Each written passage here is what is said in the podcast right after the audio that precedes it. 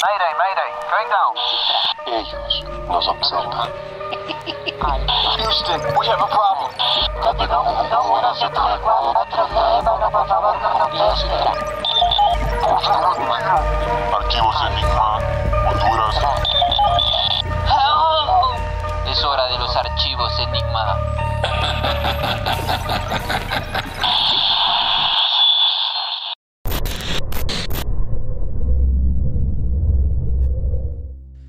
Hola amigos, bienvenidos otra vez más aquí a este podcast enigmático, aquí Archivos Enigma, retomando todo lo enigmático del año. Han pasado muchísimas cosas, muchas noticias, muchos casos enigmáticos que han pasado y mm, estamos muy felices de regresar después de unas merecidas vacaciones.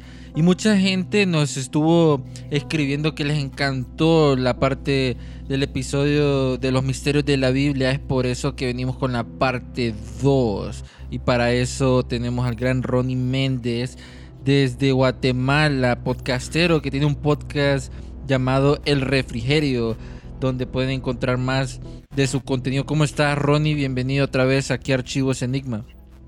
Eh, hola, buenas noches a todos. Aquí ya es un gusto estar de nuevo aquí. Es un honor para mí que me inviten a Archivos Enigma, pues aquí contento y, con muchas ganas de grabar ya la parte 2 de los misterios de la Biblia, que, que cada vez que nos metemos más y más en la Biblia, nos sorprende cada día. Pues aquí, pues hoy, hoy traemos pues los temas que quedaron pendientes de, de la parte 1, ¿verdad, Yampi? Y por ahí también eh, encontramos otros adicionales que les van a interesar mucho, estamos seguros. Sí, más que el mundo de la Biblia tiene un montón de misterios y cada vez que uno empieza a investigar es un universo completo de también de teorías, de sucesos que pasaron inexplicables y entramos, como se diría, a un rabbit hole de, de misterios. Y hoy sí, como mencionabas, eh, Ronnie, traemos una variedad de, de temas que también lo teníamos pensado en el primer episodio, pero por el tiempo no los pudimos hablar. Eh, vamos a estar hablando un poco sobre el Leviatán, que ya de hecho tenemos un post en nuestra página web eh, hablando sobre el Leviatán y otras criaturas. Eh, sobre el arca de la alianza, también cuando se detuvo el sol y otros pequeños misterios enigmáticos que hemos encontrado. Este, que bueno, que Ronnie también ha encontrado en, en, la Biblia. Si querés, vamos calentando motores porque esos temas hay muchas teorías, hay mucha información por compartir. Si querés empezamos con esos pequeños misterios, misterios de la Biblia que son que nos has traído Ronnie, que la verdad me sorprendieron cuando me los compartiste, como cuando dice que Elías algo que llovía fuego en el cielo, no sé si nos das un poco más a detalle ya que tú estás más metido en esa, esa parte.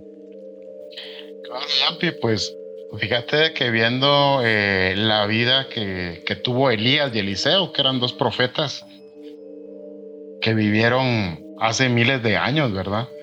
Pues hay algo bien peculiar que, que, por ejemplo, solo les voy a dar las citas por si quieren ir a buscarlo por tiempo, ¿verdad? Porque eh, si las leemos se hace demasiado largo, ¿verdad? Pero en, si quieren ver cosas sobrenaturales que hicieron Elías y Eliseo, Pueden buscarlo en Primera de Reyes y en Segunda de Reyes. Estos libros prácticamente hablan de Elías y Eliseo. Eh, por ejemplo, en Primera de Reyes 18 del 37 al 38, en Segunda de Reyes 1.10 y en Segunda de Reyes 1.12. En esos tres versículos habla cuando Elías oró y cayó fuego del cielo. En, en una ocasión fue cuando estaba con los profetas de Baal, ¿verdad? que él eh, hicieron ah, sí, un... Exacto, ajá. una competencia, ¿verdad? exacto, una competencia para ver quién era el verdadero Dios. Entonces vinieron, él les dijo de que el que, hiciera, el que hiciera llover fuego del cielo era el verdadero Dios. Y los profetas de Baal no pudieron. Entonces cuando Elías oró, descendió fuego del cielo. Luego en, y Y bueno, si siguen leyendo, pues él, él como ganó la competencia, ¿verdad, Yampi? Eh, degolló a los 400 profetas de, de, Baal, ¿verdad? Eh, y en Segunda de Reyes 1.10 y 1.12, eh, pues Elías eh, lo manda a buscar un rey, ¿verdad? Entonces manda unos escuadrones a buscarlo y, y Elías les, les dijo, si yo soy hombre de Dios, que descienda fuego del cielo. Y descendió fuego del cielo y, y quemó prácticamente dos batallones de 50 hombres cada uno, ¿verdad? Ajá, entonces ahí sí que tener, a Elías era mejor tenerlo de amigo, ¿verdad? Sí, te iba a caer fuego.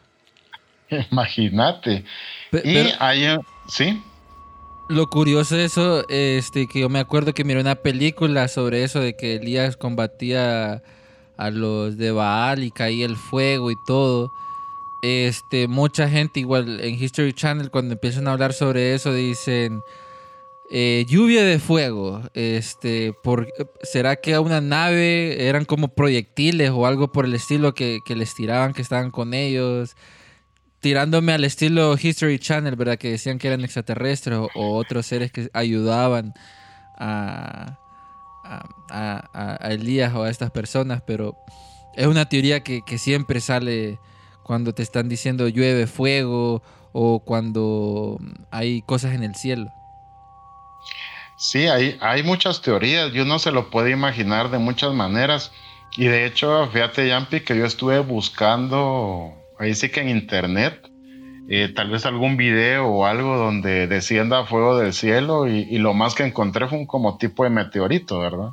Sí. Y según, según lo que cuentan, por ejemplo, aquí las escrituras, cuando llegó ese, ese batallón a buscarlo, fue inmediato, ¿verdad? Él oró y, y dice que fueron consumidos por, por el fuego, ¿verdad? No que descendió un meteorito y les cayó y no, solo dice que descendió fuego y los directito. Entonces, y fíjate que me, como este es Antiguo Testamento y muchos dicen es que es el Antiguo, fíjate que me, me llamó la atención encontrar en el Nuevo Testamento una escritura en Lucas 9:54, donde Jesús eh, quería ir a, a llevar la palabra a Samaria. Pero los de Samaria dijeron de que no querían recibir a Jesús. Y les voy a leer lo que dijeron los discípulos. En Lucas 9:54, este es cortito, dice, viendo esto sus discípulos, Jacobo y Juan dijeron, Señor, ¿quieres que mandemos que descienda fuego del cielo como hizo Elías y los consuma? Entonces dice que Jesús los reprendió y les dijo que no, ¿verdad? Entonces, había algo que, que hacían antes, ¿verdad, Yampi? Porque aquí lo... Sí, como que lo confirma, ¿verdad? Ajá. Ajá, como que tenían como esa arma ahí arriba que les podía tirar fuego, no sé, eso es lo extraño. Exacto, bien extraño. Y, Jacobo y Juan querían quemar Samaria prácticamente, ¿verdad? Entonces, eh, y, y, me recuerdo, ¿verdad? Antes cuando uno miraba las caricaturas, ¿verdad? Y uno miraba a la antorcha humana, ¿verdad? Por ejemplo, eso me recordaba. O uno jugando los jueguitos, por ejemplo, en Mortal Kombat, Liu Kang, ¿verdad? Que es el que controla el fuego. Y recuerdo que en los X-Men había, había otro personaje que se llamaba Piro, que controlaba también el fuego. Entonces, como que todo lo van sacando de, de textos antiguos como la Biblia y como que nos lo van tirando, exacto, nos lo van tirando así tipo Hollywood, tipo juegos, y son cosas bien interesantes, ¿verdad? Y imagínate, Yampi, si te contara que Elías también corría a super velocidad. ¿Qué? No puede ser. Fíjate que encontré por ahí también una escritura donde, donde Elías eh, corre a super velocidad y les voy a dar la cita por si nuestros amigos que nos escuchan quieren irlo a buscar. Está en Primera de Red 1845. Y se los voy a leer. Está bueno que lo digamos porque hay mucha gente que dice, no, eso es mentira, lo están inventando. Pero ahí están, vayan, búsquenlo. Aquí están las referencias y, y, qué mejor que puedan ir a leer la escritura para que les despierte todo eso, ¿verdad? De, conocimiento. y se los voy a leer, dice, pasó el tiempo, el cielo se oscureció con las nubes, soplaba el viento y comenzó una lluvia fuerte. Entonces Acab subió, Acab era un rey de antes, ¿verdad? Subió al carruaje para irse a Jersel. El Señor le dio poder a Elías y éste se ajustó la ropa para correr y corrió tanto que llegó a Jersel antes que Acab. Entonces, Acab dice que iba en un, en un carruaje, ¿verdad? Los carruajes antes eran tirados por caballos. Y fíjate, Yampi, que yo me puse a investigar un poquito y vi que los carruajes tirados a caballos llegaban a 50 kilómetros por hora. Y tomando en cuenta que este era el, carruaje de un rey, me imagino que era de mejor calidad que, que de los demás, ¿verdad? O sea, corría más rápido, ¿verdad? Y estaba viendo, eh, me recordé de Usain Bolt, que es rapidísimo, ¿verdad? Sí, el hombre y me más puse a rápido investigar el hombre más rápido del mundo. Y eso sí lo hemos visto todos con nuestros ojos, ¿verdad? Y dice que su velocidad máxima registrada es de 45 kilómetros por hora en el pico de la carrera de 100 metros planos. O sea que Elías bien le hubiera ganado en una competencia a Usain Bolt, me imagino, ¿verdad? ¿Y cuánto tiempo era de donde estaba Elías a- al lugar donde tenía que llegar? Fíjate que era una ciudad que se llama Jezreel, pero no, no lo dice exactamente la ¿No te escritura. dice qué- cu- cuánta distancia estaba? No, no dice cuánta distancia, pero imagínate si el rey se fue en su carro Sí, para que la tormenta pasó. no lo agarrara y él salió después y dice que lo alcanzó, lo pasó y llegó antes que él. Y Sí. lo que más me, me llama la atención y me da algo de risa, dice que este se ajustó la ropa para correr. Imagínate cómo se La vestían velocidad. antes, ¿va? Ajá. A esa velocidad se hubiera Puro quedado sin ropa. pues. Te lo imaginabas como cartoon, así como cuando agarraban y se subían los pantalones y empezaban a, a correr a toda velocidad. En un mismo lugar para salir disparados. Cabal, ¿verdad? O sea que, que Elías, aparte que controlaba el fuego, ¿verdad? También era así tipo Flash, ¿verdad, Yampi? Era un, un- yo no sé, pero a veces uno dice que estas cosas, poner un, un poco de humor a esto, ¿verdad? Que eh, parecía como que Elías fuese alguien de los Avengers de hace tiempos allá, este, que tenía todos estos poderes. Pero es lo curioso porque si nosotros hablamos, bueno, eh, hay ciertas cosas de la Biblia de que están comprobadas, como lo hablamos en el episodio anterior, eh, cuando se abrió el, El mar rojo. Ajá, el Mar Rojo encontraron evidencia que y evidencia de, de- del ejército de egipcio, dagas que databan de los años donde sucedió eso, ¿verdad? Entre otras cosas. Este, como eso eh, son cosas que sí pasaron en nuestro tiempo, o sea, que no son mentiras. Y cuando lo dice la Biblia, eh, por ejemplo, estos casos no es como que no, no es como que están haciendo una referencia de algo y que así escribían en ese modo, sino lo dicen puntualmente. Elías se agarró la ropa y corrió a toda velocidad y le pasó, ¿verdad? Eh, le pasó a este, a este rey. O Elías oró bastante y cayó fuego en el cielo y mató a toda esta gente. O sea, no creo que la gente lo haya inventado solo para hacer poético eh, la parte de la Biblia, sino es como que ellos vieron algo y lo tuvieron que escribir. Exactamente. Y fíjate, Yampi, que mencionando el mar rojo, si te contara que Elías también abrió el río Jordán, No, hombre, Elías, ¿qué, qué no hace Elías? pues fíjate que Elías y Eliseo lo hicieron. Ajá. Eh, eh, te voy a leer la escritura, está en Segunda de Reyes 2.8. Dice que Elías dobló su túnica y golpeó con ella las aguas, y el río se abrió ante ellos y cruzaron por tierra seca. Y en Segunda de Reyes 2.14, después de que a Elías se lo llevó el carrito de fuego, que eso lo hablamos en la primera parte, ¿te recuerdas, Yampi?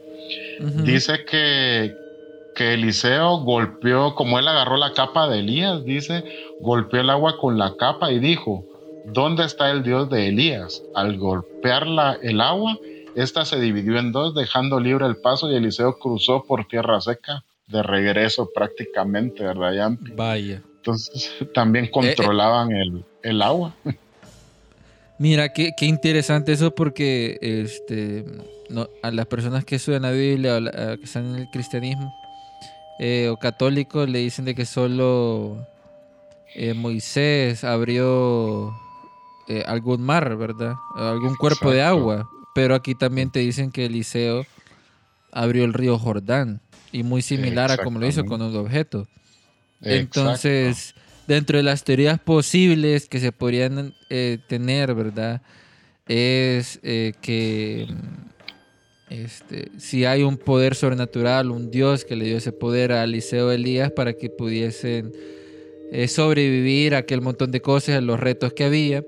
Y lo otro es las cosas científicas, que lo, lo hablábamos la vez pasada, de que supuestamente tienen que un fenómeno natural de grandes vientos a grandes velocidades podrían partir eh, un mar o un cuerpo de agua para que, para que pudiesen pasar. Lo raro de eso es de que eso son fenómenos naturales, o sea que no es como que yo le digo, ok, quiero que, que llueva y llueva, ¿verdad? Eh, la naturaleza no se puede controlar, pero estas personas al parecer tenían un control o un poder más allá de la gente normal para, para hacer que eh, lloviese fuego, para partir el agua, este, correr a grandes velocidades, teletransportación, lo hablábamos la vez pasada también. Con Felipe, Entonces, mu- no sé, mu- eh, eso me, pare- me parece muy interesante y curioso porque son cositas que a veces a las personas que no estamos tan metidos en esto se, se, no- se nos van, pues. Alguien nos tiene que decir, hey, viste esta parte que este Elías se te transportó o se paró el sol, que eso ya lo vamos a estar hablando más adelante, esa, ese enigma también. Exacto, y sí, eh, eh, de veras, Yampi, que tanto Elías como Eliseo, ¿verdad? Los dos, uno lo abrió de ida y uno lo abrió de regreso, ¿verdad? El, el- el río Jordán. Y déjame contarte que Eliseo también hacía cosas interesantes, porque él se quedó eh, eh, como sucesor de Elías. Por ejemplo, Ujú. encontré otra escritura en Segunda de Reyes 23 al 24, dice... Eh, Eliseo salió de Jericó y se dirigió a Betel. En el camino unos muchachos de la ciudad comenzaron a burlarse de él. Calvo sube al cielo, tú también, calvo sube, le gritaban. Él se dio la vuelta y los maldijo en el nombre del Señor. Al instante dos osas salieron del bosque y mataron a 42 de ellos. O sea que también sí como que controlaba a los animales. los me imagino yo. animales. Exactamente. Era casi un avatar. e- Esos dos.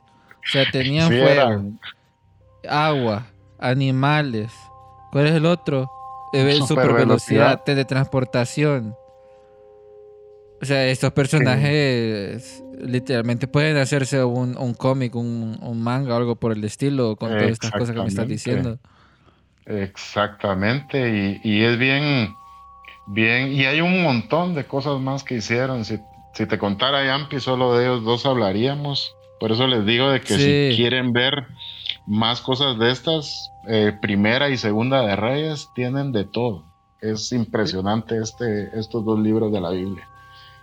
Primero, de repente hacemos eh, alguna caso, algo profundizando más o un artículo profundizando más sobre estos casos, porque me Exacto. parecen sumamente interesantes, pero como mencionabas por el tiempo, yo digo que la gente también quiere escuchar más sobre los eh, otros temas que, que se nos quedaron afuera. Exacto, sí. Y solo uno rapidito, ya, Sí. eh, contame. Eh, para cerrar, fíjate de que encontré hasta una burra que habla. no puede ser. Como Sí, contarla, a ver. Yo creo que todos los que Está están escuchando ahorita es como, ¿qué es que, que no puede ser? ¿A dónde salió Sí. esto? Mi mente está explotando. cabal, y eso está en números 22 del 27 al 30 y se los voy a leer porque es una historia así peculiar. Dice, eh, cuando la, la burra vio al ángel del Señor, se echó al suelo. Entonces Balán se enojó y golpeó con su vara. Balán era un tipo como de eh, vidente. eh, Ujú. que le habían dicho que maldijera al, al pueblo de Israel para irlo a atacar, ¿verdad? Ujú. Pero él no quería. Entonces, eh, eh, dice, entonces por eso dice cuando él se sentó en su burra e iba en camino, porque iba huyendo y el Señor le había dicho que se fuera con los tipos que querían maldecir al pueblo de Israel para ver qué le sacaba, ¿verdad? Pero él le dio miedo y se subió en su burra, por eso dice, cuando la burra vio el ángel del Señor se echó al suelo, entonces Balán se enojó y la golpeó con su vara.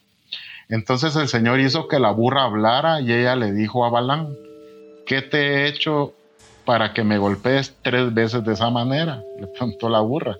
Balán le dijo a la burra, te has estado burlando de mí y si tuviera una espada en mi mano te mataría ahora mismo.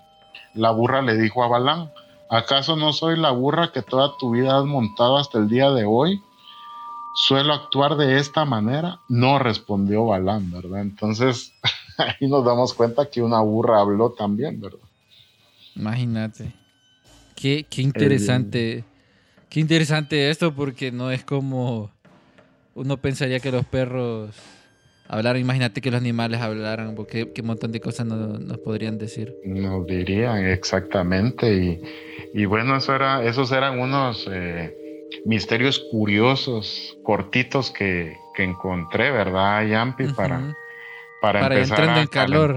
Eh, exactamente, y se piquen nuestros amigos aquí de Archivos Enigma.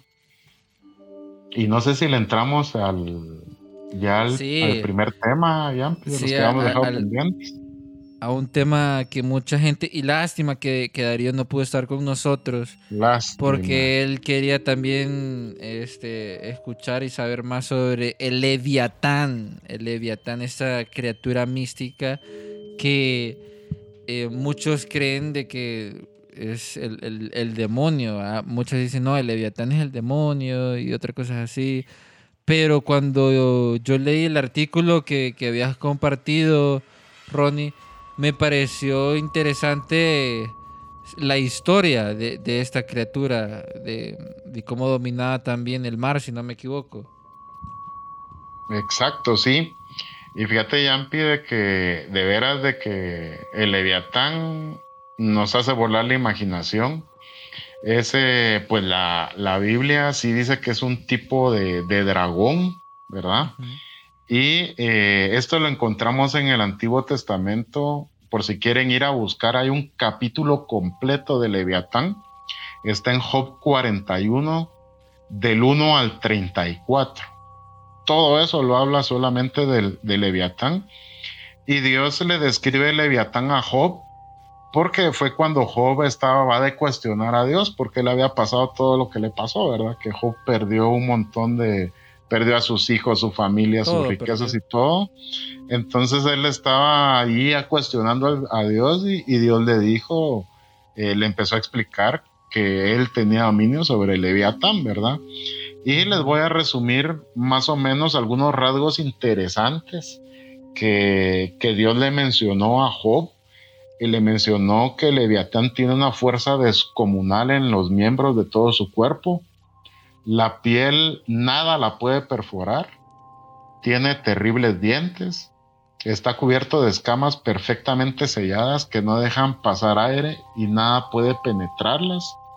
Cuando estornuda parece que está relampagueando. Lanza fuego por la boca y por las narices sale humo. Su aliento enciende carbones. Tiene el corazón duro como una roca, como piedra de moler. No hay espada ni lanza, dardo, flecha que lo detenga. Para él el hierro es como la paja, el bronce como un palo podrido. Las flechas no lo ahuyentan, los garrotes de nada sirven y se ríe si le lanzan jabalinas. Tiene el vientre cubierto de escamas como cascos agudos. No hay en la tierra un ser como él, nada le teme, dice Leviatán. Ahí lo describe en, en, en Job, ¿verdad? Y eh, pues ah, yo me imagino que es de esos dragones que salían en las películas, Yampi, que echan fuego, no sé cómo te lo imaginas. Solo Sí, que fíjate. marino.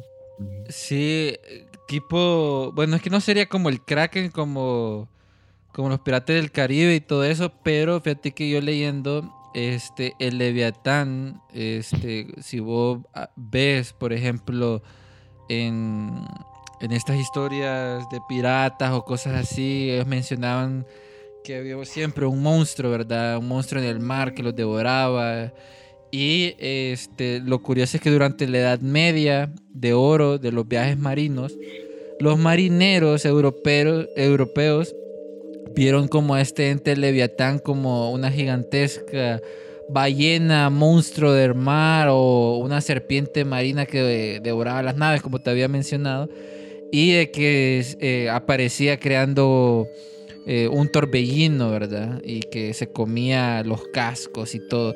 Lo curioso de esto es de que ahora, en, por ejemplo, hablando de literatura ya actual, vemos como esa referencia de ese gran monstruo Leviatán, como tú mencionabas que era fuerte y era gigante, que, estaba en el mar, muchas veces lo vemos como una influencia en, en, libros como Moby Dick, ¿verdad? O, o, también como en Disney, que vemos representaciones, este, como en Pinocho, que se lo devoró un gran monstruo, ¿verdad? Que, como Jonas en la Biblia. O también eh, como, como en otras, otras cosas que ahorita que lo había mencionado era como el... Eh, como que te había mencionado, ¿cómo se llama? los Piratas del Caribe, ¿verdad? Una referencia, un guiño sobre lo que fue este, este monstruo. ¿Vos crees que ha existido en realidad Leviatán así como te lo dicen en la Biblia o solo es como no sé, como decir una referencia a algo. Pues fíjate, Yampi, de que yo realmente, yo sí creo que, que existió.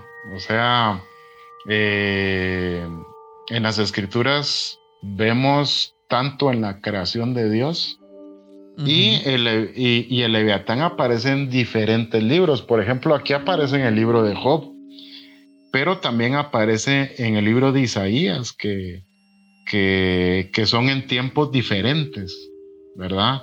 De, en, el tiempo de la, de, la tierra prácticamente. Por ejemplo, en Isaías 27.1 eh, nos dice, nos menciona cómo es el leviatán. Dice, en aquel día el Señor tomará su tremenda y veloz espada y castigará al leviatán rauda serpiente, serpiente tortuosa, dragón marino. O sea, aquí lo describe Isaías como un dragón marino, ¿verdad? Y eh, eh, podemos encontrar también referencia, por ejemplo, aquí en el, en el libro de Enoch, que es un, libro que no está en, en, el canon, ¿verdad? Lo sacaron. Aquí nos describe de otra manera a Leviatán, por ejemplo, en el capítulo del libro de Enoch 60, del 7 al 8, solo podemos usar como referencia. Dice, ese día se harán salir separados dos monstruos, uno femenino y otro masculino. El monstruo femenino se llama Leviatán y habita en el fondo del mar, sobre las fuentes de las aguas. Y el monstruo masculino se llama Behemoth. Del Behemoth hablamos en, el blog, ¿verdad? De, criaturas eh, de la Biblia. Por si quieren eh, saber más del, del Behemoth, está en el libro de Job 40, del 15 al 19, o pueden visitar el blog que está en Archivos Enigma, ahí lo, describe bien. Pero aquí me llama la atención que Leviatán eh, lo menciona como que es femenino, ¿verdad? La parte femenina. Y también lo menciona que está en las aguas, ¿verdad? O sea, de que está en el mar, está en el mar, ¿verdad? Ahí, ahí sí, no hay pierde. Y entonces lo menciona Job, lo menciona Isaías y lo menciona Enoch. Es interesante que, aparece eh, repetidamente en, las escrituras. Y, y, lo otro que también es una teoría que quiero plantear aquí y ver qué es lo que también piensan ustedes, los que nos están escuchando, es de que podría ser que estas referencias que, vemos o estos monstruos sean más como algún tipo de dinosaurio, ¿verdad? Que hubo en ese tiempo y ustedes saben que dinosaurios marinos son gigantes y, tienen ciertas características de dragones o serpientes este, que, pueden que estén en el mar. Porque eh, leyendo un poco, investigando, es de que, por ejemplo, el doctor, el criptozoólogo eh, Carl eh, Schucker este, mencionaba en su libro En la búsqueda de sobrevivientes prehistóricos que él considera que el Leviatán es más como un mito inspirado, por lo menos en parte menciona, ¿verdad? Eh, porque dice que por avistamientos de un hipotético monstruo marino tipo mos mosasaurio. Él menciona de que posiblemente el Leviatán se haya confundido con un este monstruo marino dinosaurio prehistórico eh, tipo mosasaurio. El mosasaurio, si ustedes lo miran, tiene ciertas características como lo mencionan como Leviatán. Este, se lo vamos a compartir ahí en, el canal de Telegram o en el Discord. Eh, pregunten por el Discord, por cierto, para enviarles el link. Y eh, tiene cierto, cierto parecido. Entonces no sé qué opina vos, Ronnie, de que si estos animales exóticos o que mencioné en la Biblia se hayan confundido con dinosaurios. Podría ser, ¿verdad, Yampi? Porque tenemos eh, actualmente, por ejemplo, está este otro monstruo marino que es bien famoso, el monstruo del lago Ness, ¿verdad? También. Que también es, marino. Y también algo interesante de lo que nos mencionabas, ¿verdad, Yampi? es que de los dinosaurios ahí están los huesos. O sea, ahí hay pruebas de que existieron esos grandes monstruos, ¿verdad? Y posiblemente como en, los tiempos de la Biblia, eh, recordemos de que la navegación y la pesca era, era algo bien importante para ellos, tal vez porque se dedicaban mucho a eso, eh, tenían avistamientos de este tipo de, de monstruos, ¿verdad? Y posiblemente tal, también hundían sus barcas o algo, ¿verdad? Me imagino yo. Sí, eso. Este, no sé, para mí puede ser eh, que. Yo mira, hay algo que, que, creo que todos vamos a coincidir aquí: es de que sabemos más del espacio que el, que el mar. Entonces en el mar aún se siguen descubriendo aquel montón de monstruos marinos súper extraños y lo más seguro es que haya un monstruo súper rarísimo ahí que no hemos sabido tipo gigantesco que está súper abajo o tal, vez está invernando y que eh, ese pudo ser el Leviatán, yo no sé, ¿verdad? Pero es una teoría de que, de que, se, que se puede dar. Pero en, en este caso que lo mencioné en la Biblia, este, digo yo, por ser gigante, un monstruo marino, que lo vieron y después ya no se volvió a hablar, es una teoría posible que haya sido un monstruo marino, dinosaurio, que pudo haber quedado eh, durante el tiempo. Sí, es, es bien posible, Yampi. Yo sí creo que, que existió y también porque en diferentes libros de la Biblia de diferentes tiempos lo mencionan de la misma manera, que es un monstruo marino. ¿Verdad? y como que ahí coincide un poco, porque si no, no lo mencionaría de una forma y otro de otra. Entonces ahí es donde dice uno, bueno, ¿cómo habrá sido? Pero aquí creo que nos queda bien claro que, era un monstruo marino que vivía en el mar, obviamente, ¿verdad? y eh, que era tenía grandes dientes, que era grande, era fuerte, era poderoso, ¿verdad? Sí, y, y, fíjate que, este, bueno, vamos a profundizar eso más adelante, pero para pasar al siguiente tema, este, sí me gustaría hablar sobre esto, ¿cómo es que se llama? El que paró el sol. Se llama Josué. Josué, que menciona en la Biblia de que en una parte se paró el sol y la luna. Y este, creo que para, para ganar una batalla, si no me equivoco. Ilumíname ahí, Ron. Contanos un poco porque, porque esa historia uno dice científicamente no puedes parar el sol, porque nos morimos todos. Exactamente. Y, fíjate, Yampi, de que aquí es donde, donde, como decís, aquí podemos tener la, la, lluvia de ideas y, comentar porque, por ejemplo, eh, desde pequeños en la escuela se nos enseña que, la Tierra gira, ¿verdad? y que el sol está estático y que como que la luna es un satélite y ahí está eh, tapando el sol y por eso hay día y la noche. Pero fíjate de que aquí, por ejemplo, en, en el libro de Josué, donde dice detiene el sol y la luna, es un misterio de un acontecimiento que nos cuesta mucho creer porque va en contra a lo que sabemos desde pequeños, ¿verdad? Sí. Pero eh, se los voy a leer, eso está en Josué 10 del 12 al 14. Eh, ellos estaban en una, en una guerra contra los amorreos, ¿verdad? Y los, los amorreos, eh, los que escucharon la primera parte de los secretos de la Biblia, era un pueblo de gigantes, así los describe la Biblia. Entonces ahí entran dos cosas interesantes, ¿verdad? Uno que, Josué y, estaba, y su pueblo estaba luchando contra los amorreos y ellos eh, querían aprovechar el día, ¿verdad? Entonces dice así la escritura, dice, entonces Josué habló a Jehová el día en que Jehová entregó al amorreo delante de los hijos de Israel y dijo en presencia de los israelitas, Sol detente en Gabaón y tu luna en el valle de Ajalón. Y el sol se detuvo y la luna se paró, hasta que la gente se hubo vengado de sus enemigos.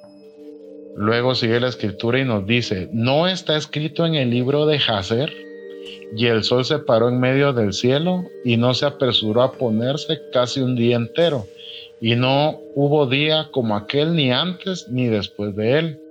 Entonces fíjate, ya que como aquí hace referencia a otro libro que dice, no está escrito en el libro de Jacer, yo busqué el libro de Jacer. Y sí existe el libro de Jacer. Y en, en, en Jacer 88, del 63 al 65, dice así. Cuando estaban golpeando, el día estaba declinando hacia la noche. Y Josué dijo en presencia de toda la gente, Sol detente sobre Gibeón y tu luna en el valle de Ajalón, hasta que la nación se haya vengado de sus enemigos. Y el Señor escuchó la voz de Josué, y el sol se detuvo en medio de los cielos, y estuvo detenido seis y treinta tiempos, y la luna también estuvo detenida y no se apresuró a ponerse un día entero. Y no hubo día como ese antes o después en el que el Señor escuchó la voz de un hombre, porque el Señor peleó por Israel. Entonces, aquí es donde la Biblia confronta a la, a la ciencia actual, ¿verdad, Yampi? Porque muchos creeremos, ¿verdad? O diríamos, no, hombre, es que, es que Yampi antes había mucha ignorancia y no sabían cómo funcionaba el, el, el asunto de, del sol y la luna, no que ahora tenemos satélites y tenemos tecnología y sabemos que eso funciona así, ¿verdad? Pero eh, es bien interesante esto porque, fíjate, Jan pide que buscando me dio mucha curiosidad y busqué en otros libros. Sí, sí, sí. Por ejemplo, en el libro de Isaías, en el Isaías 38, hay una historia que nos habla de, de un rey que se llamaba Ezequías, el cual se iba a morir, pero él oró a Dios y le pidió que le diera más años de vida. Entonces dice la historia, les voy a contar la historia para no leerlo porque es larga. Dice que Dios escuchó a Ezequías y que le habló al profeta Isaías que le dijera a Ezequías que le había agregado 15 años más de vida porque había escuchado su oración. Entonces le mandó a decir que le daría esta señal como respaldo, que ya había sanado, y esto sí se los voy a leer, está en Isaías 38 del 7 al 8 y dice así, esto te será por señal de parte de Jehová, que Jehová hará esto, ha dicho, he aquí, yo haré regresar la sombra 10 grados más de los grados que ya ha descendido en el reloj de Acaz, y volvió el sol 10 grados atrás sobre los cuales ya había descendido. Entonces el, reloj de Acaz, ¿verdad? No era sino, eh, eran unas escaleras que subían a la habitación del rey. Y cada una, eh, al parecer, por lo que leí, tiene escalones que simbolizan un grado. Un minuto prácticamente en la actualidad, si lo queremos comparar. Entonces, al subir el sol, la sombra subía por los escalones y permitía saber de manera más o menos exacta la hora. Entonces, los escalones estaban graduados con números para que pudieran ver qué, qué hora del día estaba marcando. Entonces dice que el reloj retrocedió 10 grados, o sea, 10 minutos. Es decir, la sombra se movió en sentido inverso a lo habitual y bajó 10 escalones del reloj de, del rey, ¿verdad? Entonces, aquí encontramos otra referencia en Isaías, que es otro libro diferente al de Josué, ¿verdad? En otra época del, del tiempo, ¿verdad? Y eh, dice de que, que el Señor hizo que el sol retrocediera 10 grados, ¿verdad? Y también, fíjate, Yampi, que me llamó mucho la atención que David también en sus salmos, ¿verdad? El rey David, el famoso rey David, en el Salmo 19 del 4 al 6, se los va a leer porque es corto, dice así. Sin embargo, su voz atraviesa el mundo entero. Él estaba refiriéndose ahí a Dios, ¿verdad? Sus palabras llegan al último rincón de la tierra. Dios le ha dado al sol el cielo como hogar. Y como cuando sale el novio de la alcoba nupcial o como cuando un atleta se dispone a correr su camino, así sale feliz el sol para hacer su recorrido. Comienza su carrera en un punto del cielo y hace todo su recorrido hasta llegar al final. Nada en la tierra puede escapar de su calor. Y eh, eso lo escribió David en otro tiempo, ¿verdad? La Biblia. Y esto me llevó al, al, libro de Enoch para dar otra referencia, ¿verdad, Yampi? Que, que es un libro que lo sacaron. Se pero confirmando. Exacto, es que fíjate, Yampi, que este libro tiene tanta información que yo de veras les, los invito a que lo descarguen en internet, ahí está gratis, y léanlo. No tiene nada malo, al contrario, eh, nos, nos confirma muchas cosas que están en la Biblia, ¿verdad? Y por ejemplo en Enoch 72 del 35 al 37 dice así, esta es la ley del recorrido del sol y su retorno, según la cual él vuelve y nace 60 veces, así la gran luminaria que se llama sol por los siglos de los siglos. La que se levanta es la gran luminaria, nombrada según su propia apariencia, como la ha ordenado el Señor Así como nace, se oculta, sin decrecer ni descansar, sino recorriendo día y noche, y su luz brilla siete, siete veces más que la de la luna, aunque al observar a ambos tengan igual tamaño.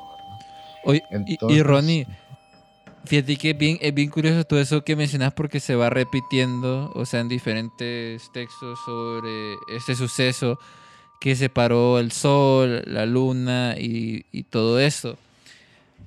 Ahora, si mucha gente dice, no, eso pasó, eso pasó en realidad, pero aquí como nos gusta hacer que la gente piense, ¿verdad? Que, que investigue cosas y que cree sus propias conclusiones.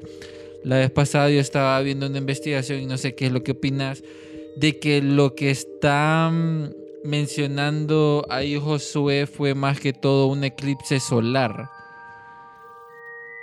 en, ese momento. Fue más como una, así como el, diluvio, eh, que fue un acontecimiento que se repitió no solo en, varias civilizaciones eh, y, textos, ¿verdad? Sobre una inundación. Esto sería más como un, un eclipse solar. Y fíjate que uno diría, ah, sí, puede ser un eclipse solar, pero no hay otro lugar eh, como que te lo esté verificando. Y yo estuve leyendo de que, por ejemplo, este dice eh, Colin Humphreys, que es un apasionado de, de ponerle la lupa a la ciencia, a las cosas de la Biblia, dice que, pero estoy citando lo que él menciona, dice, pero yendo al texto hebreo original, creemos que otro posible significado sería que el sol y la luna dejaron de hacer lo que normalmente hacen, pararon de brillar. Entonces, él lo que menciona es esa teoría de, del eclipse solar y menciona de que en la Biblia, en la parte, en el texto original, este, dicen que usan palabras hebreas como Dom y Amad para lo que hicieron el sol y la luna. Entonces después en una investigación eh, de Astronomy Geophysics, eh, este, un, estudio, ellos mencionan que la palabra Dom comparte raíces con términos astronómicos referidos a eclipses encontrados en tablillas babilónicas de la misma época. Entonces lo que, eh, lo que Humphrey apunta y menciona él, dice, en este contexto, las palabras hebreas podrían referirse a un eclipse solar cuando la luna pasa entre la Tierra y el Sol y este parece dejar de brillar. Y ahí es donde eh, vemos de que ese efecto, ¿verdad? Eh, sobre la sombra y el otro, porque es un evento astronómico diferente. Hay ciertas cosas que uno diría, puede ser que está exagerado o no, pero lo curioso de todo esto es que mientras más leía en esta investigación, es que eh, parte de la historia de que menciona Josué eh, de, la guerra y todo eso, eh, se puede verificar en una estela que parece confirmada, una estela de egipcia de Merneptah es que es, este es un largo texto escrito en un bloque de granito que conserva el Museo Egipcio del Cairo. Esta estela, este, eh, bueno, Merneptah es hijo de faraón Ramsés II, el Grande, donde según ahí menciona en esa tablilla de que eh, Josué y los israelitas tenían peleas, guerras, lo mismo que vemos en la Biblia, entonces en esa parte se está confirmando. Y también la otra parte es de que mencionan eh, sobre eso el eclipse solar que te mencionaba, que dicen que según estimaciones el único eclipse anular visible desde Gabaón, unos kilómetros al noreste de Jerusalén, entre los años 1500 y 1050 a.C., tuvo lugar, siguiendo el calendario actual, a las 15.27 del 30 de octubre del 1207 a.C. El sol aún debía de estar parcialmente eclipsado al atardecer a las 17.38 durante la fase central del eclipse y la luna tuvo que cubrir hasta el 86% del área del disco solar, reduciendo hasta una décima parte de, la visibilidad habitual, que ahí es donde ellos mencionan que el pasaje de la Biblia no miente en ese caso, pero que pudo exagerar un poco. Eh, y hay muchas cosas más si vos te metes ahí como a un montón de texto, pero no lo voy a hacer así porque si no, no vamos a hablar del arca y la alianza. Pero no sé qué opinan ustedes, Ronnie, sobre esta posible teoría de que haya sido un eclipse solar y que no han, no han estado acostumbrados a eso. Con todo lo que has pues, leído. Qué, qué buen aporte, Yampi, porque imagínate si aparece en tantas civilizaciones este evento, ¿verdad? Quiere decir que fue, fue sonado, ¿verdad? Esta, esta guerra de, de Josué. Y yo creo de que, de que sí cabe la posibilidad de lo que nos estás compartiendo, ¿verdad, Yampi? Yo creo de que, de que ahorita pues eh, tenemos la ciencia, ¿verdad? Y, y, también hay otras personas que investigan otras civilizaciones, por ejemplo esto de los egipcios, ¿verdad? Y, la civilización egipcia era una que convivía mucho con, con, el pueblo de Israel, ¿verdad? Con, con otras civilizaciones que habían ahí también, eh, que tenían muchas guerras. Y, hace sentido todo lo que decís por los años, por, por el, tipo de, en dónde fue el eclipse que, menciona la, la, misma ciudad que menciona Josué, ¿verdad? Y cabe en la posibilidad, Gabaón, exactamente, sí lo menciona. Entonces quiere decir que, que algo pasó en, en, ese tiempo, ¿verdad? Lastimosamente no podemos regresar el tiempo para... Qué interesante hubiera sido ver esa pelea de, del pueblo de, de, Josué, de Israel, ¿verdad? Contra los amorreos. Y, y ese punto que tocábamos en la parte 1, que los amorreos eran eran gigantes, ¿verdad? Sí. Mate, qué interesante hubiera sido ver todo eso y, y, de veras de que sí, seguramente habían eclipses porque los mayas creo que también tenían, como que tenían bien marcados los... Sí, la predicción de los astros y los eclipses y todo eso. Exactamente, pero también, por ejemplo, em, eh, les voy a lanzar una pregunta a todos, ¿verdad? Para que todos pensemos y de repente ahí, de ahí comentan y nos dicen si, tienen ahí alguna conclusión. Por ejemplo, todas las escrituras que les leí, por ejemplo, Salmos los escribió eh, David, ¿verdad? Josué, pues es el libro de, de Josué.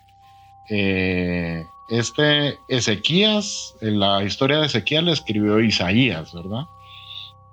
Entonces, ¿de qué nos hablaba Josué eh, en esta batalla? ¿De qué nos hablaba el rey David en, en, lo que él, en el salmo que escribió? Por ejemplo, ¿de qué nos hablaba el profeta Isaías? ¿De qué nos hablaba Enoch, verdad? O sea, cuatro de los personajes más importantes de la Biblia, ¿verdad? Enoch, pues eh, lo dejaron fuera en su libro, pero la Biblia habla de él, ¿verdad? Que, que el Señor se lo llevó. Entonces, son eh, libros que nos han escrito muchas verdades. Entonces, para que ellos cuatro estén equivocados, eh, no sé qué, qué, piensan, ¿verdad? Si, si, ellos estaban en lo correcto o estaban equivocados, o si sabían algo más que actualmente no sabemos, ¿verdad? Porque, por ejemplo, yo les podría decir, pueden buscar en la web en los invito a que descarguen de la web el libro de Enoch y lean del capítulo 72 al 78. Y fíjate, Yampi, que es un ese libro de las luminarias, le dice el de Enoch. Es un libro, como dicen aquí en mi país, fumado, o sea, que alguien vino y se lo fumó, ¿verdad? Está fumado. Porque nos, fumado, nos explica las rutas del sol. Dice que hay puertas en, en la bóveda celeste, ¿verdad? Hay puertas por las que el sol entra y sale.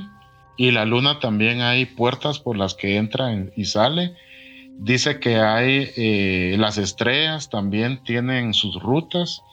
Inclusive dice que, los vientos eh, abren puertas y se cierran y, salen los vientos, ¿verdad? Y hasta nos da los nombres.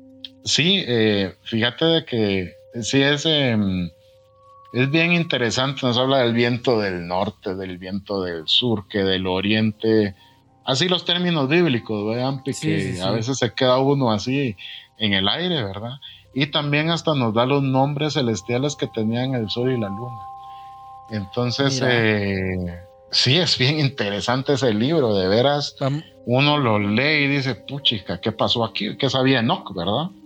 Sí, lo vamos a compartir en el, en el canal Telegram para todos, para que puedan escuchar sobre, bueno, escuchar no, sino leer sobre ese libro.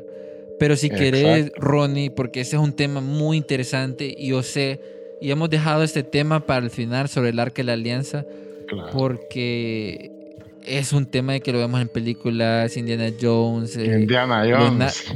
Los, nazis lo andaban buscando y ese tema del arca de la alianza es muchos se preguntarán, ¿en verdad existió? ¿Es una leyenda? ¿Es un mito?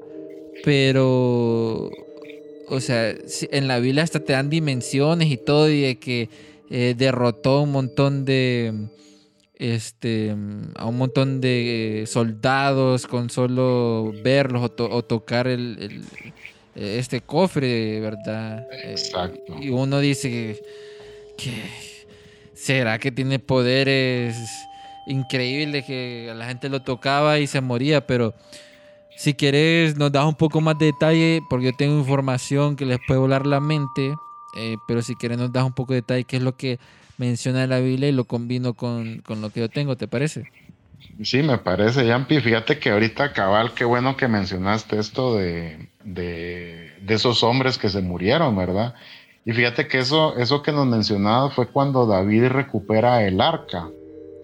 Y eh, eso está en segunda de Samuel del 6, segunda de Samuel 6 del 12 al 14. ¿Verdad? Cuando David recupera el arca, habla también ahí de Obededom, que es otro personaje, ¿verdad? Pero hay un, hay un relato que nos cuenta que cuando David recuperó el arca, tuvo miedo ya que ésta había matado a 70 hombres, porque estos, estos hombres abrieron el arca y vieron lo que estaba adentro. Entonces dice que al nomás verlo, eh, se murieron, ¿verdad? Y también eso que nos mencionabas, eh, eh, eso que alguien tocó el arca fue porque se les iba a caer. Y vino un, alguien y, y, porque no se cayera, detuvo el arca. Y dice que fue partido a la mitad, ¿verdad? Entonces, ajá, sí, el arca es bien, es bien interesante.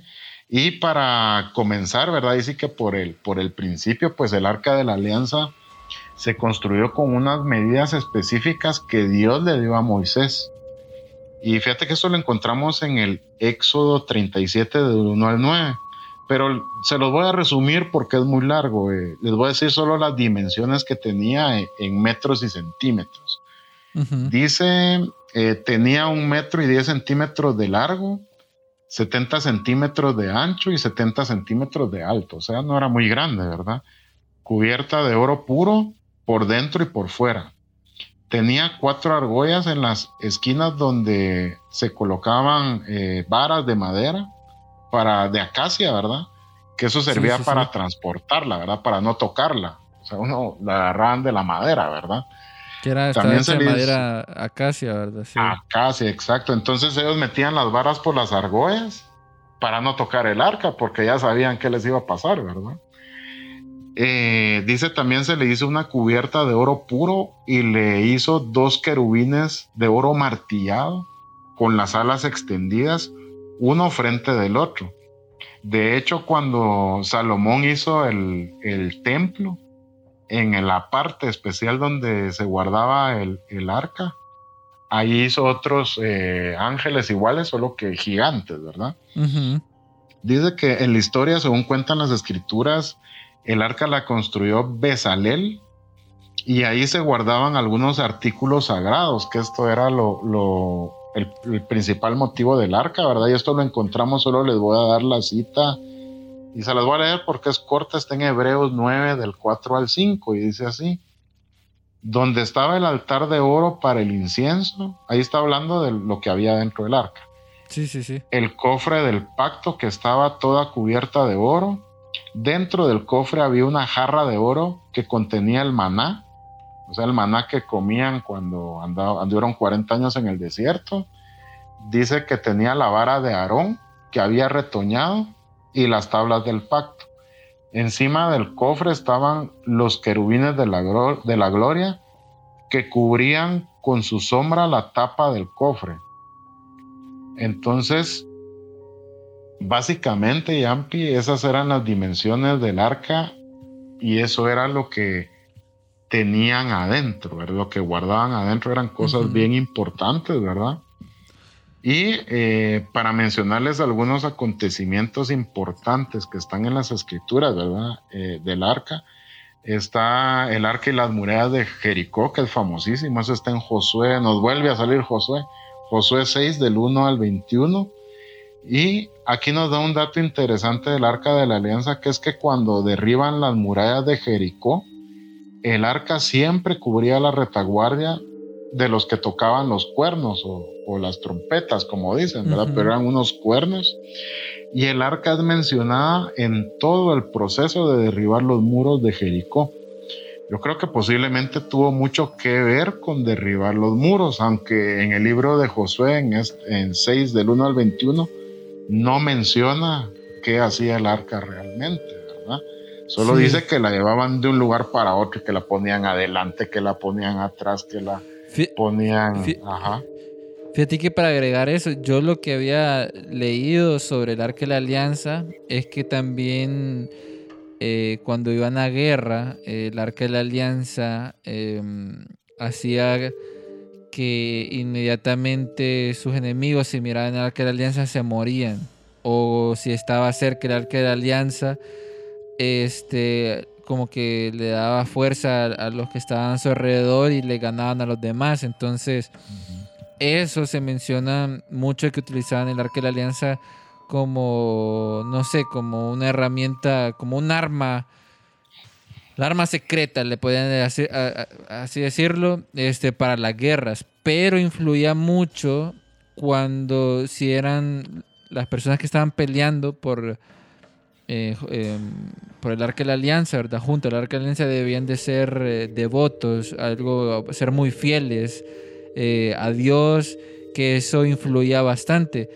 Que es por eso que perdieron una guerra porque, mm, no sé, en, en una guerra no me acuerdo ahorita dónde fue, eh, no estaban siendo devotos y como que habían perdido esa fe y que por eso el arca de la alianza no dio efecto en esa pelea.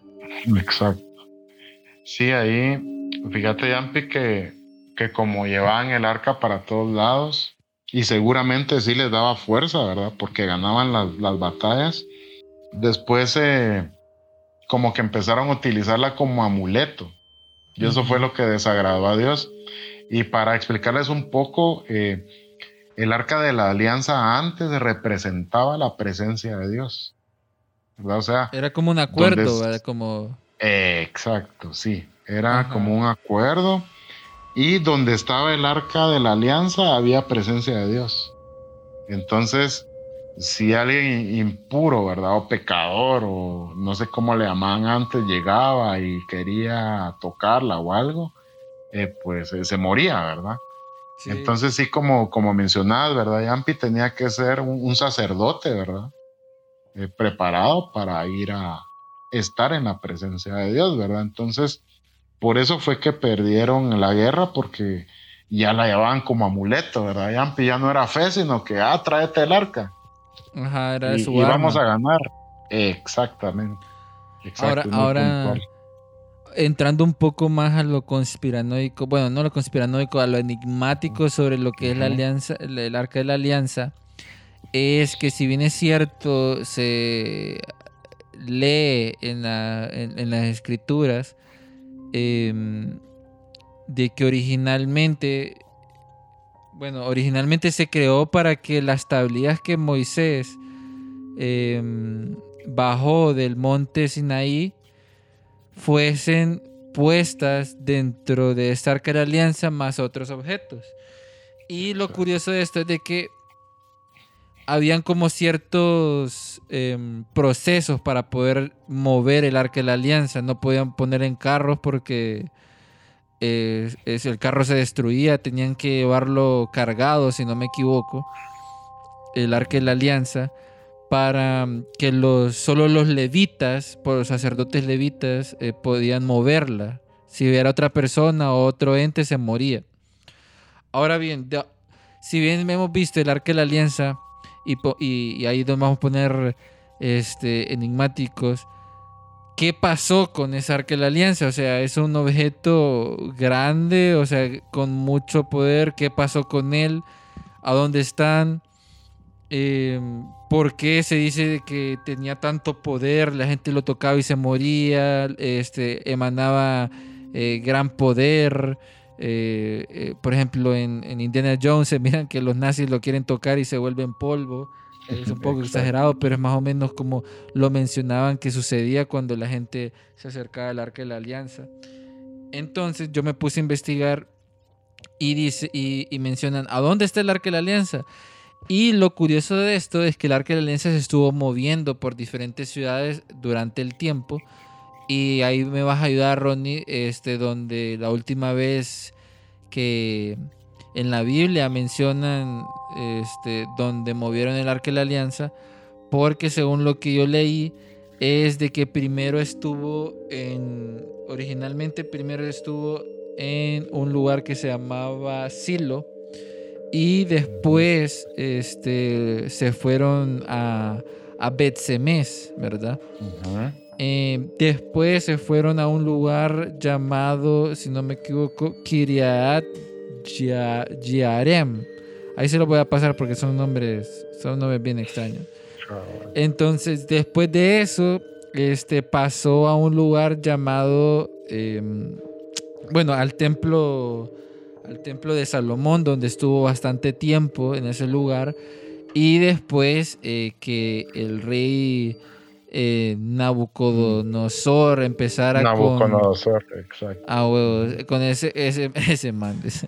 Nabucodonosor este, em- empezó a invadir a, a Jerusalén, eh, como que movieron el arca de la alianza a, a otro lugar eh, para que no se lo llevaran y no se llevaran todas las reliquias, para esconderlos, que según Jeremías dice que fue el responsable de agarrarlo, según los registros de Macabeos, Jeremías tomó el arca y lo llevó a, y lo ocultó en el monte Nebo.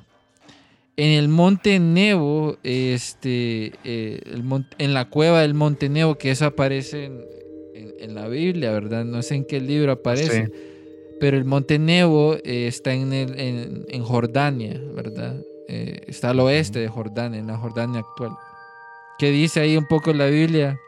Fíjate de que el, es bien interesante eh, lo que mencionabas porque en, el, en este libro de Macabeos, de hecho es otro libro que sacaron y se dice, ¿verdad? Se dice, yo estaba investigando por qué lo habían sacado, porque tiene mucha información.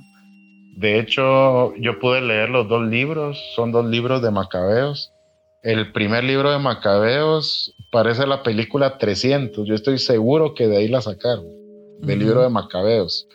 Y en eso que mencionabas del Arca de la Alianza está en se- segunda de Macabeos 2 en, eh, al 4, ¿verdad? No, del 2, del 4 al, al 6. Eh, se los voy a leer porque está bien interesante. Dicen que este libro lo sacaron porque tenía mucha información y sobre todo por esta información del Arca de la Alianza. Y dice Cabal Jeremías, ¿verdad? Dice, estaba escrito también en ese documento por el profeta, por instrucciones de Dios, se había hecho acompañar por la tienda del encuentro con Dios y el arca de la alianza, y que se había dirigido al monte desde el cual Moisés había visto la tierra prometida por Dios, que es el monte Nebo, ¿verdad? El que mencionabas, ¿verdad, Jan? Sí. y que al llegar ahí Jeremías había encontrado una cueva en la que depositó el arca de la alianza, la tienda y el altar de los inciensos, después de lo cual tapó la entrada. Algunos de los acompañantes volvieron después para poner señales en el camino, pero ya no pudieron encontrarlo.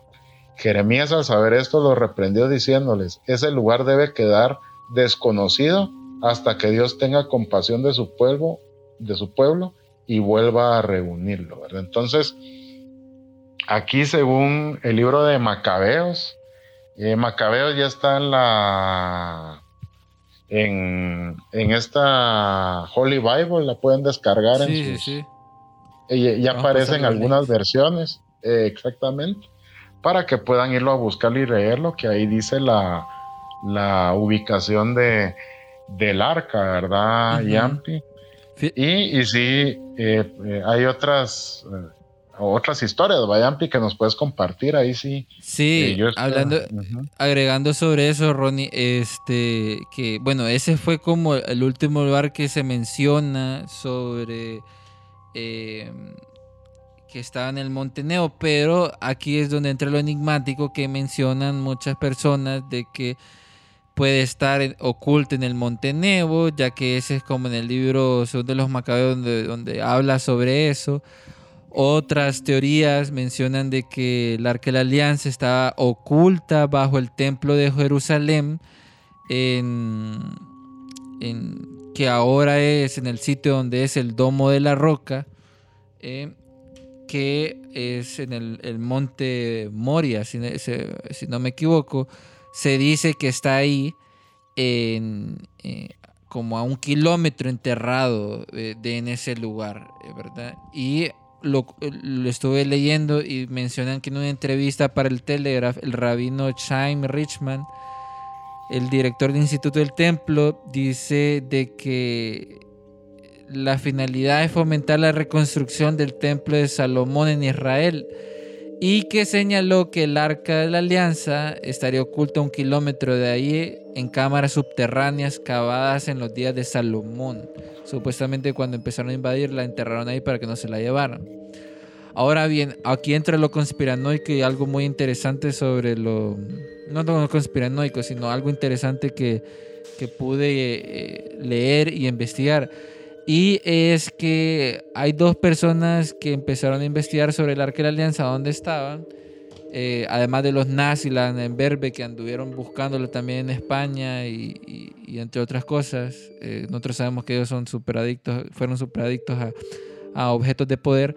Pero eh, Ron Wyatt, que fue un arqueólogo bíblico aficionado por, por las cosas de la Biblia, él menciona que este, él, tiene, él tiene evidencia de haber encontrado el arca de la alianza en un lugar que se llama el Jardín de la Tumba de la Calavera en Jerusalén. Este, y él menciona, y hasta tiene una página web y la familia y todo, se lo vamos a compartir porque uno dice que, que, rayos con esto, ¿verdad? Pero esta historia, aunque puede ser eh, tener fotos, un montón de cosas así, que él menciona que encontró el Arca de la Alianza en una cueva, en un lugar ahí cerca del Golgote y no sé qué más, muchos mencionan de que eh, tiene algunos huecos en la historia eh, sobre lo que él menciona. Pero hay ciertas personas que dicen de que es cierto que él descubrió dónde está el Arca de la Alianza, pero que no puede entrar y que eh, tiene algunos seguidores, en grupos fundamentalistas cristianos que, siguen su, teoría. Pero después yo encontré, Ronnie, no sé si has escuchado sobre eh, Graham Hancock o la teoría de que el arca de la alianza fue movida a una iglesia en Etiopía. No sé si has escuchado sobre eso. Sí, fíjate, Yampi, que yo había escuchado que la habían, la habían movido. Yo, yo escuché esa historia y que la tenían en. Eh, parece que en la antigüedad la Etiopía era muy importante, ¿verdad? Y que la tienen guardada en un templo. Inclusive eh, dicen que en el área donde tienen la eh, guardada el arca solo puede entrar una persona, que es la que, el, que como que está más cercano a cuidarla. Y hay varios eh, soldados ahí de Etiopía que, la resguardan, ¿verdad? Que es algo... armados. Algo así, armados. Ajá, los, manes están armados como que están resguardando un banco, yo no sé qué, qué, qué es lo que pasa ahí. Pero este, en la investigación yo estuve leyendo bastante, me encontré con un tal Graham Hancock, eh, que él fue, bueno, es un periodista, un periodista británico, que en 1989 eh, Graham Hancock, Hancock, dijo que había descubierto este, el lugar donde se encontraría el Arca de la Alianza. Y muchos creen de que este, la teoría de él o la investigación que hizo es la más acertada de todas las que hay allá afuera. Entonces, ¿por qué dicen que es la más acertada? Porque como periodista empezó a investigar aquel montón de cosas, ¿verdad? Entonces, una de las cosas que él menciona eh, que sustenta esta teoría es de que en la Biblia, y ahí me vas a corregir, Ronnie, si me equivoco, se menciona que el rey Salomón este, tuvo la visita de la reina de Saba que, visitó Jerusalén, si no me equivoco, ¿verdad, Ronnie? Sí, sí, sí visitó a... Ella quería conocer el templo, como antes no había, imagino no habían fotos ni nada, había escuchado que era un templo bien bonito y maravilloso. Y sí, eh, la reina de Saba fue a visitar a, Salomón, inclusive con, regalos y oro. Sí, lo quería seducir al suave. Eh, algo así parece, aunque en la Biblia tal vez no lo. En la Biblia no lo dicen. Algo así, ajá, exacto. Sí, en la Biblia no lo dicen, y aquí entra lo interesante porque dice que Graham Hancock, que fue a Etiopía, dice que se basa en, en relatos que conectan, en relatos del Quebra Nagast, que el Quebra Nagast es un libro sagrado de Etiopía, que en este libro sagrado de Etiopía cuenta que la reina de Saba visitó Jerusalén, confirmando lo que dice la Biblia, con eh, la intención también de, eh, de seducirlo. Entonces, para no hacer larga la historia, eh, al final Salomón como que le sacó una promesa a ella y de que se tenía que quedar una noche con él. Y Salomón tuvo un hijo, según el quebranajas, tuvo un hijo con eh, la reina Saba que eh, nació Menelik I. Menelik I, el futuro rey de Etiopía. Etiopía, perdón. Y aquí pasan los años y eh, Menelik I este, va a estudiar eh, allá donde es Salomón y todo, influenciado por los otros, se roba el arca de la alianza, no sé cómo rayos se la robó, y se la trae, se, la trae, ¿verdad? Hizo como eh, como que creó una falsa y después se llevó la verdadera. Y después eh, dicen los relatos que primero permaneció en una isla en Elefantina, el río del Nilo, y después el arca de la alianza habría sido colocada eh, como una especie de tabernáculo en la isla de eh, Tana Kinkos, ubicados en el lago de Tana, donde permaneció un montón de años, casi 800. Y después el rey Esana de Etiopía, que también este, creo que era como de línea cristiana, se la trajo a Axum, donde está actualmente guardada en la iglesia de Nuestra Señora de Sion. Entonces este libro te menciona que el precursor de haber como llevado, no haber robado, como haber movido el arca de la alianza fue el hijo del mismo Salomón. Y el mismo Salomón se da cuenta del robo y ya, ya iba a buscar al hijo, pero él dijo en los textos, menciona de que es como eso fue la voluntad de Dios y no lo fue a buscar, sino siguió con la mentira que eh, la que tenía la actual era la falsa eh, y la otra estaba en el otro lado.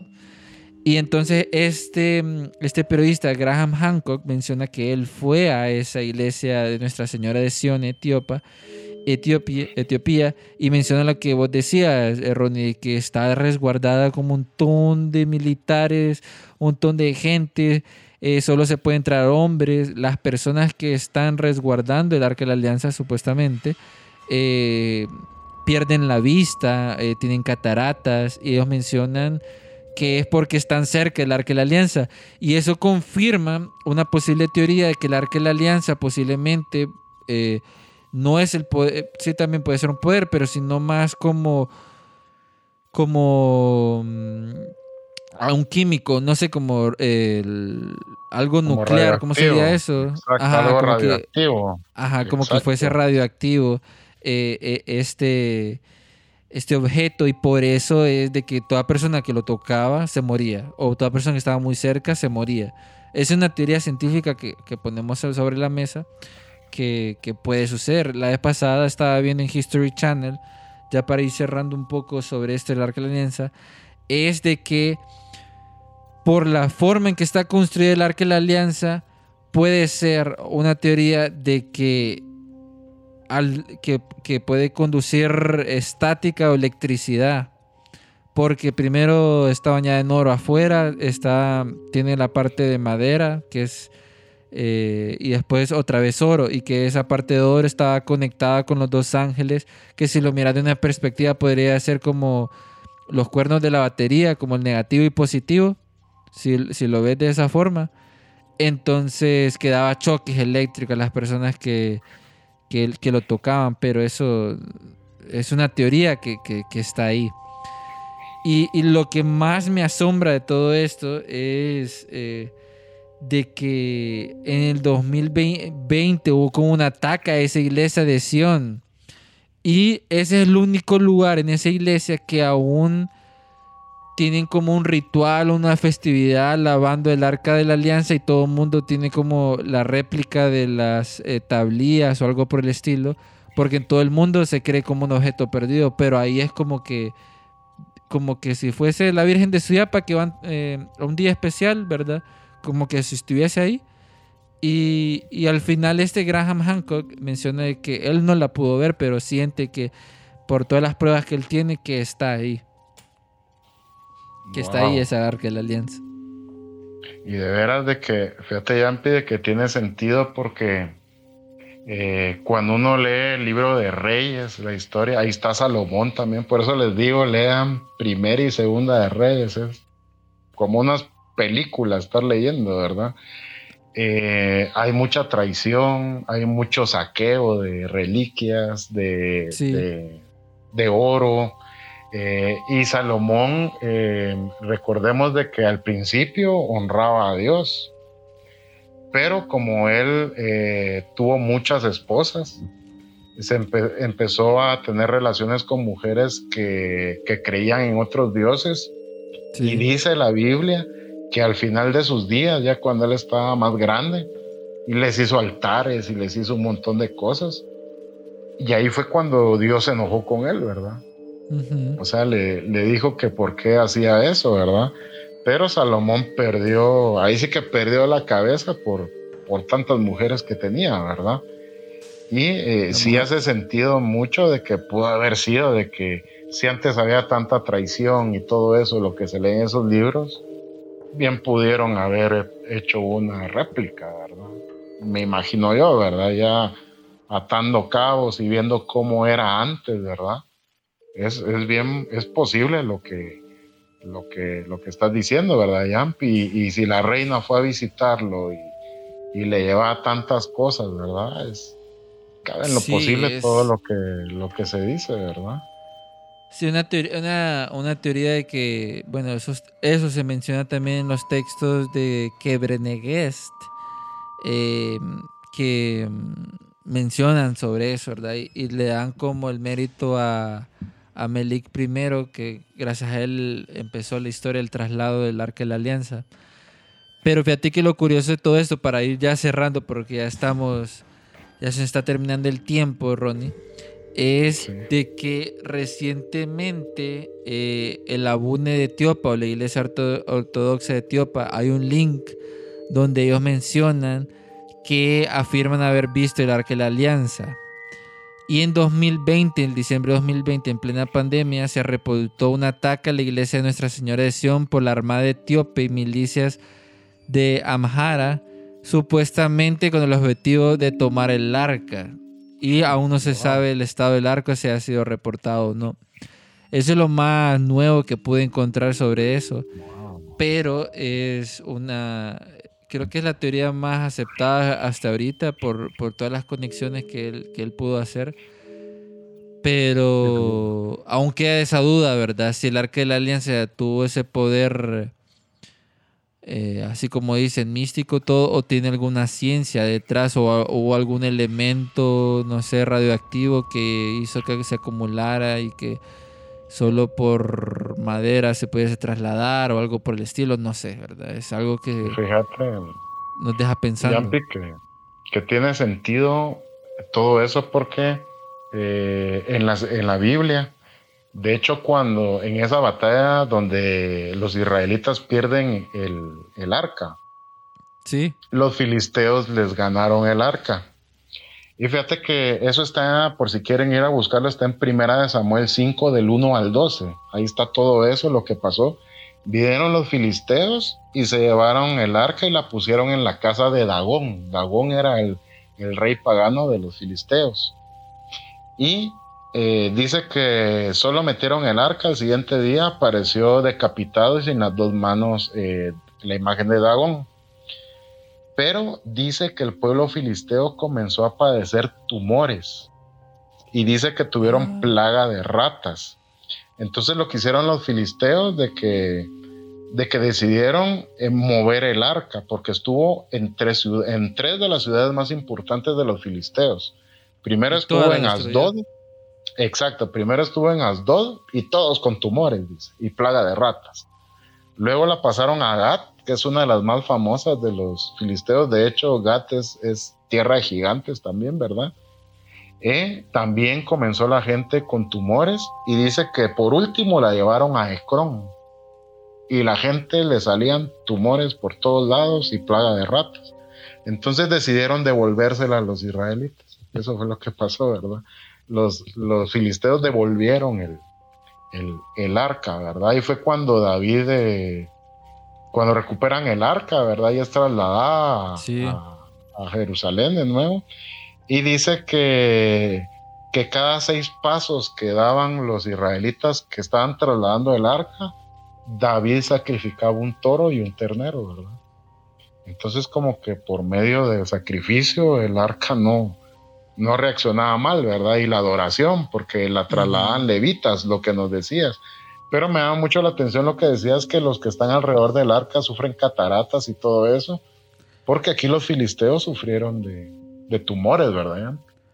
sí, efectos em, De la radioactividad. ajá, de la radioactividad que pudiese tener, ¿verdad? Otra de las Sí. teorías eh, que se menciona es que posiblemente el Arca de la Alianza haya sido más bien un artefacto alienígena y como hemos sabido anteriormente, los artefactos alienígenas o exposición a naves espaciales siempre vienen con radiación. Eh, y no sé, tal vez pudo ser una batería alienígena o algo por el estilo, o algo exterior, ¿verdad? Ya entrando un poco en la conspiración y combinando con aliens. Pero es algo que te pone a pensar, ¿y a dónde rayos estará el Arca de la Alianza? ¿En verdad estará ahí o qué poderes tendrá? Eh, no lo sabremos. Habría que visitar esa, esa iglesia y confirmar todo lo que dijo él. Pero pienso yo, Ronnie, ya para terminar, de que es mejor que esté escondida el Arca de la Alianza. Yo creo que sí, es mejor que esté escondida y, y algún día, pues, tal vez sabremos la verdad de lo, de lo del arca de la, de la alianza, ¿verdad? Pero sí es un tema interesantísimo. Yo creo que solo tocamos un pequeño porcentaje de todo lo que abarca el, el arca de la alianza. Ajá, es poco, pero también algo que, que por ahí leía, ¿verdad, Yampi? También que es algo conspiranoico, ¿verdad? Es de que nos hacen pensar que antes no tenían tecnología pero yo creo de que los pueblos, uno mira las estructuras que tenían, exacto, eran bien avanzados y nos hacen creer que, que andaban con, con palos y, carretas. exacto, y tenían otras tecnologías y otros conocimientos que, que perdimos actualmente, ¿verdad? Es algo, algo bien posible, ¿verdad, Yampi? Pero interesantísimo. es, algo que nos pone a pensar bastante. Pero no sé, siento yo de que hay mucho tema por explorar ahorita de misterios de la Biblia. Cuéntenos ustedes, amigos, a los que nos han llegado hasta este final de este gran episodio. Si quieren que hagamos un episodio 3 de hablar más misterios de la Biblia, porque hay muchos más. O están bien con lo que tenemos. Entonces, si les gustó este episodio, eh, nos pueden compartir en redes sociales que lo están escuchando, etiquetarnos en Instagram em, o en Facebook, eh, compartirlo, eso nos ayuda bastante, bastante, bastante eh, para que la gente pueda escuchar todo este contenido que estamos haciendo. Entonces, Ronnie, creo que hasta aquí hemos llegado en este gran episodio de los misterios de la Biblia. Eh, te agradezco bastante por el tiempo para hacer este segunda, el segundo episodio sobre estos misterios porque es algo muy interesante que nos llena mucha curiosidad. Exacto, gracias Jampi por invitarme y ahí estamos eh, siempre con, con, estos misterios, ¿verdad? Y, y, sobre todo los insto a, a leer la, la escritura, la palabra de Dios, tiene todos estos misterios y tiene también cosas que nos edifican. Algo que te podría decir, Yampi, que si yo hubiera vivido en, la época de Reyes, no me hubiera gustado toparme Elías y Eliseo ahí en la calle. imagínate ahí. Eran el dúo dinámico, pero. Sí, eh, pero esos son unos personajes con todo lo que me dijiste al inicio. No sé qué piensan toda la gente que nos está escuchando. Son demasiado poderosos eh, esos. Teletransportación, fuego, aire, avatar, nada, hombre. Super velocidad, ni salir corriendo podía uno porque te agarraban. Sí. No, pero, muchísimas, muchísimas gracias, Ronnie. A vos gracias y, y ahí estamos siempre a las órdenes. Si quieren una tercera parte, pues ahí la preparamos con mucho gusto. Sí porque sobra para, para hablar de, misterios de la Biblia. Bueno amigos, eso ha sido el episodio de hoy, este Misterios de la Biblia parte 2. Así que mm, muchísimas gracias a todos los que se quedaron hasta el final, si nos pasamos de la hora, pero esos son temas muy muy interesantes. Recuerden seguirnos en todas las redes sociales como Archivos Enigma.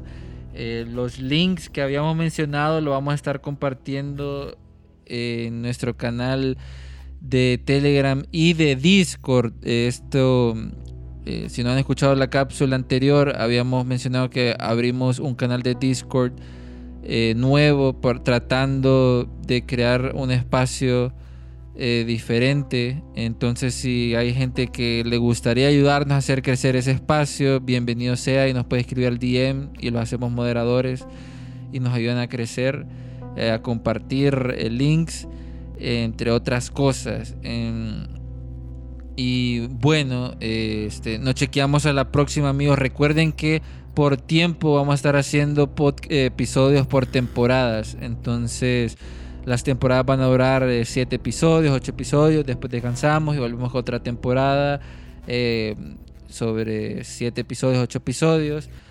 Para que ustedes siempre tengan buen contenido. Y recuerden que más noticias lo pueden encontrar en archivos Enigma. Porque se ven muchas cosas muy interesantes. Más que ya se viene octubre y hay muchos casos enigmáticos, especialmente con los aliens, y esperando que Darío regrese a la otra dimensión y así poder grabar más cosas. Así que nos vemos a la próxima, agentes enigmáticos, y nos chequeamos. Bye.